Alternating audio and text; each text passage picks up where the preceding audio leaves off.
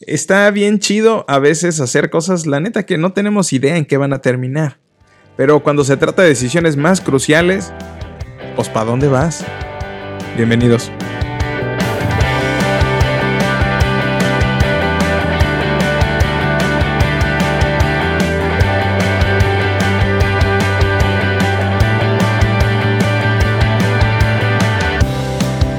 Bienvenidos a Escuchando Adolescentes Podcast. Pubertos, qué gusto que estén aquí. Gracias a los que siguen escuchando siempre el podcast. No sé por qué lo hacen. A veces pienso que no está tan chido. Pero gracias a los que lo hacen. Eh, me encanta el tema de hoy porque es una cosa en la que siempre estoy pensando y es una cosa de la que hablo mucho y hoy voy a hablar más, pero de una forma muy sintetizada para que me entiendas. Este es un em, episodio especial para chicos que están, chicos y chicas que están en prepa, así que si tú estás en la secundaria, pues de todas maneras quédate, pero algunos ejemplos de los que voy a dar son más relativos a chicos que están a punto de brincar la carrera.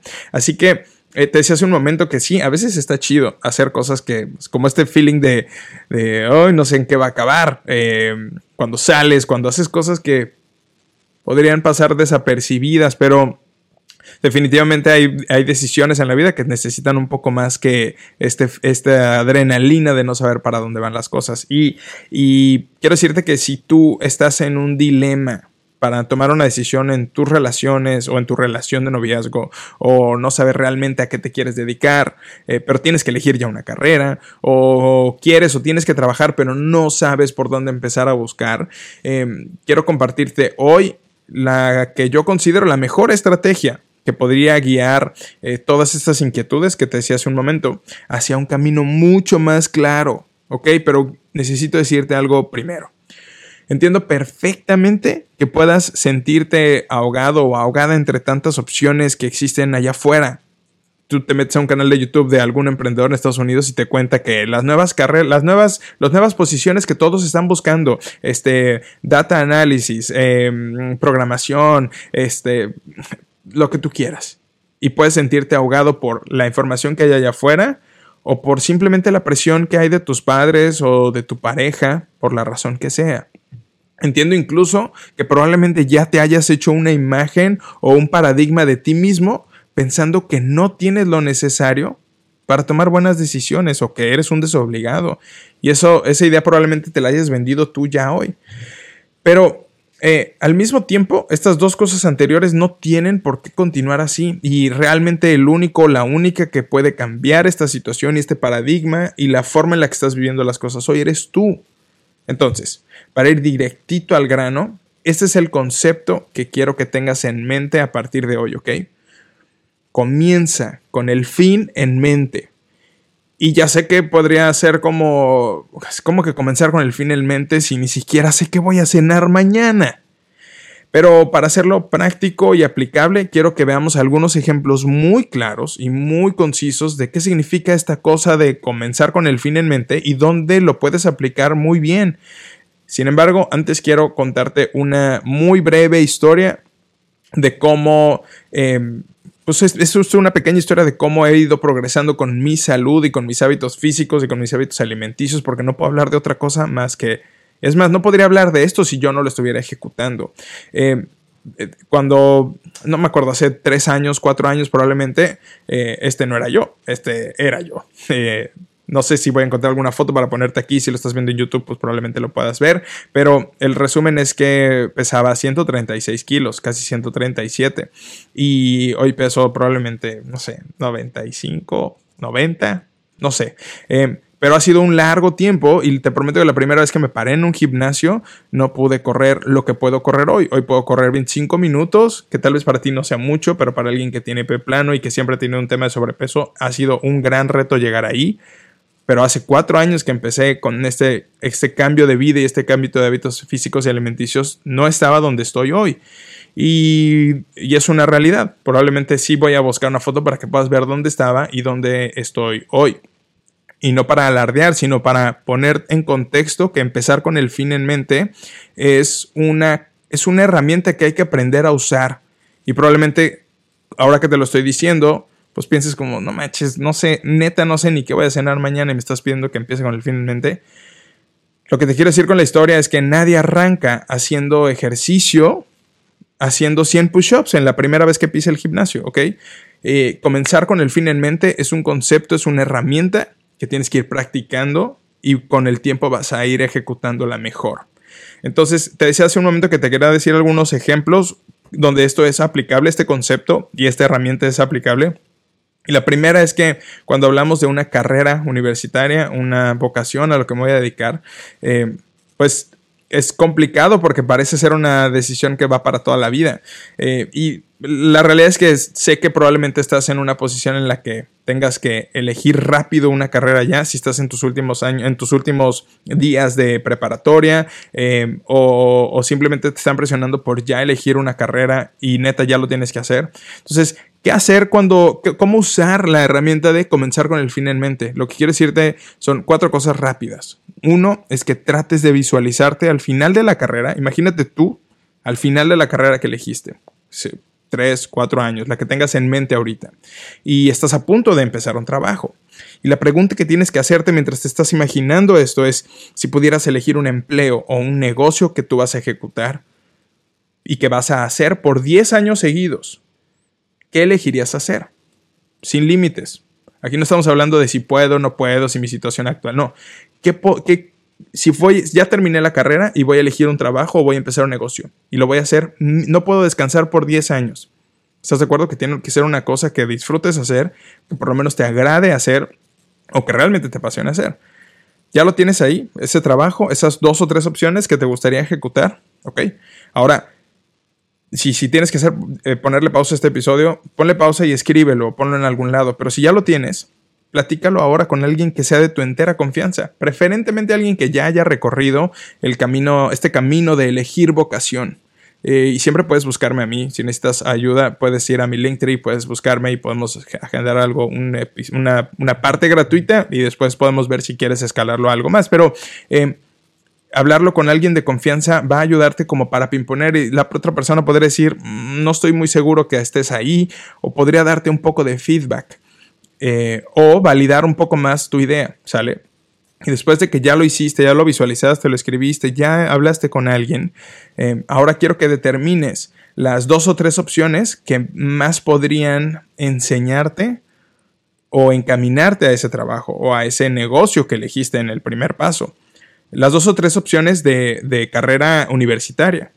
Porque ya estamos avanzados en el proceso, ya nos hicimos la idea, ya lo escribimos, ya más o menos sabemos. Ahora hay que neta ya poner, decir, ok, comunicaciones, este, no sé, las dos o tres opciones que consideras que te van a llevar a ese lugar que visualizamos, ok. Lo, la última cosa, y obviamente es por lo que estamos hablando esto, es que tomes una decisión. Y a veces nos preocupamos mucho por esto y yo te pregunto, ¿qué es lo peor que podría pasar si tomas una decisión ahorita así? Que tengas que ajustar, que tengas que cambiar de carrera en el camino. Yo lo que te digo es, si ya hiciste todas estas cosas bien, las pimponeaste, lo visualizaste, estás consciente de lo que estás haciendo, de tus opciones, aunque tengas un poco de temor, realmente lo peor que puede pasar es que tengas que cambiar. Y, y solo tomando el riesgo puedes darte cuenta si era o no era. Y nuestra editora Jessie no nos va a dejar mentir. Ella estudió una carrera por mucho tiempo. No por mucho tiempo. La terminó y se tituló. A pesar de que a unos meses de terminar ya no quería estar más ahí. Lo hizo. Y ahora eh, está explorando esta, esta onda de la edición y de la creación de contenido junto conmigo y es una joya. ¿Y qué tiene que ver eso con la carrera de derecho? Nada, pero tomó el riesgo, eh, le dio gusto a sus padres probablemente eh, y ahora está haciendo esto. No pasa nada. ¿Ok? Obviamente donde se aplica más esto es cuando lo visualizaste. Y eso es que y eso es comenzar con el fin en mente. Cuando comienzo algo cuando comienzo una carrera un empleo una relación estoy estoy eh, consciente en mi mente de cómo se ve allá cómo se ve el fin de esta cosa. No siempre funciona así pero por lo menos puedes tomar una decisión más adecuada. El, siguiente ejemplo que quiero darte es en una relación. Y, y esto es una, una, cosa, es un ejemplo medio tricky porque em, es un tema de relaciones personales, pero sucede un poco lo mismo. Eh, vamos a pensar que en un posible escenario estás interesado en alguien o interesada en alguien, o que alguien está interesado o interesada en ti y no sabes qué hacer. Estamos hablando de chicos de prepa, por eso les decía al principio que Algunos ejemplos son aplicables solo para chicos de prepa. Y si tú estás ahí, que alguien está interesado o tú estás interesado en alguien interesada, quiero que visualices otra vez por un momento en esto en un periodo más corto, en lo de la carrera hablamos de 10 años, en un periodo de 10 años adelante, pero ahorita quiero que te visualices en un periodo más corto, probablemente un año, dos años. ¿Cómo te ves allá adelante un año, dos años con esa persona que está interesado o en la que estás interesado, interesada? ¿Funciona? ¿Funciona para ti en tu mente? ¿Funciona para esa persona? ¿Son mejores juntos de lo que son hoy? Lo que quiero decirte es que no tomes un riesgo que no estás dispuesto a enfrentar o no tomes un riesgo que no estás dispuesta a enfrentar, como decepciones amorosas o que te desenfoque de tus prioridades actuales, porque lo que viene adelante si estás en la prepa es que vas a brincar a una universidad y eso necesita focus. No digo que no te puedas enamorar y que no puedas tener una relación, solo no tomes un riesgo que no estás dispuesto o dispuesta a enfrentar. Y esto definitivamente morros es aplicable eh, a alguien que llevas conociendo por lo menos en una pequeña temporada. No podrías visualizarte con esa persona si no la conocieras, aunque sea un poco. ¿Ok? Aquí la jugada es que te veas en uno o dos años adelante con esa persona de la que estamos hablando. ¿Ok? Por último, que probablemente ya estés ahí, si no es que ya estás trabajando, estás buscando un empleo. Y, y, es muy probable también que tus papás o que tus necesidades económicas te estén empujando a la necesidad de buscar un empleo, pero sí considero que neta buscar un empleo no tiene que ser un suplicio. Y, uno puede ser muy inteligente al respecto para no odiar ese nuevo trabajo al que, al que, al que probablemente vas a entrar. Y es que eh, sucede de la misma forma. Estamos pensando en un empleo. ¿Por dónde empezar? ¿Qué hacer? ¿Dónde buscar? Plataformas para buscar empleos hay un montón. Antes era el periódico, ahora son plataformas, OCC, este, hay un montón. Pero el punto es que quiero que te visualices allá adelante, cinco años probablemente a partir de ahora. Y es una dinámica muy similar a la de la carrera. Si pudieras elegir un empleo o un negocio que fueras a hacer por 10 años seguidos, ¿qué elegirías hacer? Si fueras a elegir un empleo sin pensar en tus capacidades, en lo que te... Si pudieras elegir un empleo que vas a hacer por por lo menos 10 años, ¿qué elegirías hacer? Dos o tres opciones, pimponearlas con alguien, platicarlas con alguien, y ahora lo que vas a hacer es buscar de 5 a 10 negocios o compañías, por lo menos en tu ciudad, que tienen esa posición o que proveen ese servicio, que te gustaría estar eh, involucrado tú en esos, en, en esos 10 años que ya visualizamos. Lo que vas a hacer es buscar compañías que hagan eso.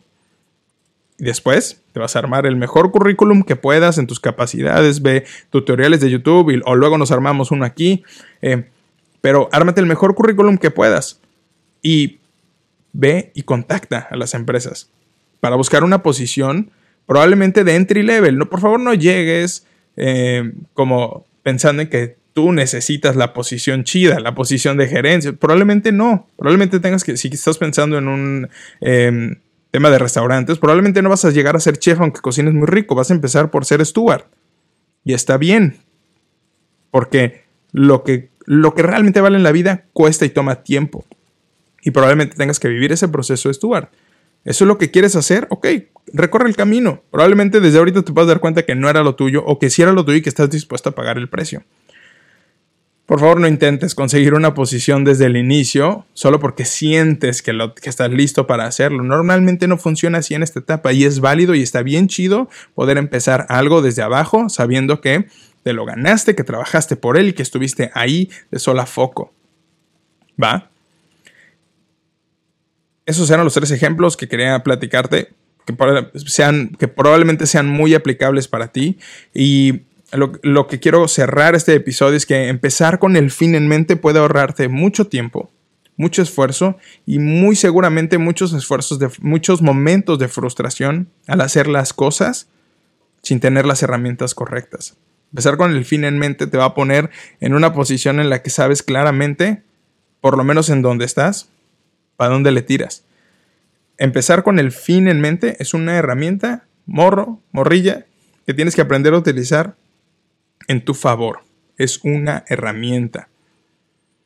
Esto fue el Escuchando Adolescentes Podcast, episodio 34. ¿Para dónde vas? Si tienes dudas de cómo hacerlo, puedes ir a mi Linktree y podemos platicar un poco al respecto. Eh, puedo darte em, una asesoría vocacional y seguramente podemos encontrar el mejor camino para ti. Te recuerdo que yo soy Cristian Yáñez y puedes ir a buscarme en todas las redes sociales como arroba Cris Yáñez. Me ayudaría mucho si eh, le das un rate a este episodio en Spotify o en Apple Podcast y vas a YouTube y haces lo propio. Suscribir, like y todas esas cosas.